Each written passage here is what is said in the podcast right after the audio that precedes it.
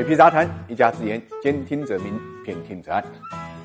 中概股在美国市场再一次遭受了腥风血雨。由于 SEC 宣布啊，这个外国企业问责法政策收效啊，那么这导致呢，这个呃，包括中国企业在内的很多外国公司啊，在美国挂牌呢，会面临着退市的这么一个风险啊。所以呢，中概股在上周五的表现啊，这个是非常非常惨烈啊。那么绝大多数股票都出现了暴跌这个走势啊，跌幅最大的啊。超过百分之三十，那么一些著名的中国的上市公司，你像京东啊，这个阿里，包括呢拼多多，他们的跌幅呢都超过百分之八。那么有一些正在风口上的公司，你比如说滴滴，盘中跌幅呢？甚至呢达到百分之二十二啊，而盘前的时候，滴滴由于宣布要在美国呢摘牌，在香港上市啊，市场上呢一度呢是把这个理解成为利好来处理的啊，因为这个滴滴啊违规上市啊，的确呢是对中国管理层的很大的一个冒犯啊，那么对国家信息安全呢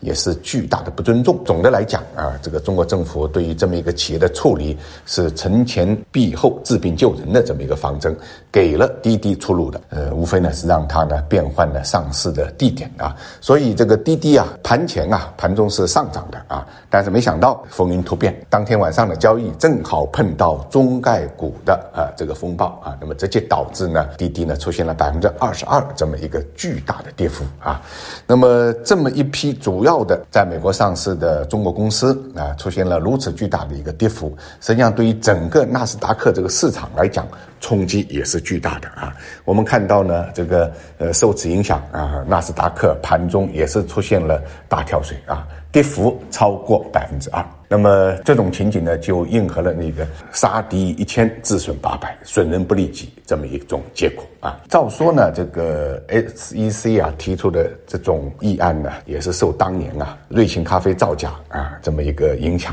瑞幸咖啡的造假，呃，让美国证监会呢。对于这个很多中概股公司在美国的财务状况啊，产生了质疑。同时呢，对这些公司的这个真实的背景和结构呢，也产生了质疑啊。所以呢，SEC 方面呢就提出啊，要呢调阅呢，呃，这些上市公司的审计底稿，同时呢，呃。也要呢声明啊，这个这些上市公司是否有 VIE 结构和这个中国政府在其中的股权啊？那么中国证监会呢一直为此呢跟美方呢呃在交涉啊，这个而且呢也愿意呢寻找共同的一个解决思路。所以说 SEC 外国公司问责法的生效，极端情况之下才可能出现两百家中概股啊呃可能退市的局面啊。这个正常的情况之下。我相信呢，冲击不会有这么大，因为美国证监会跟中国证监会以前有合作，现在也有合作啊，呃，而且双方只要本着合作的这种态度，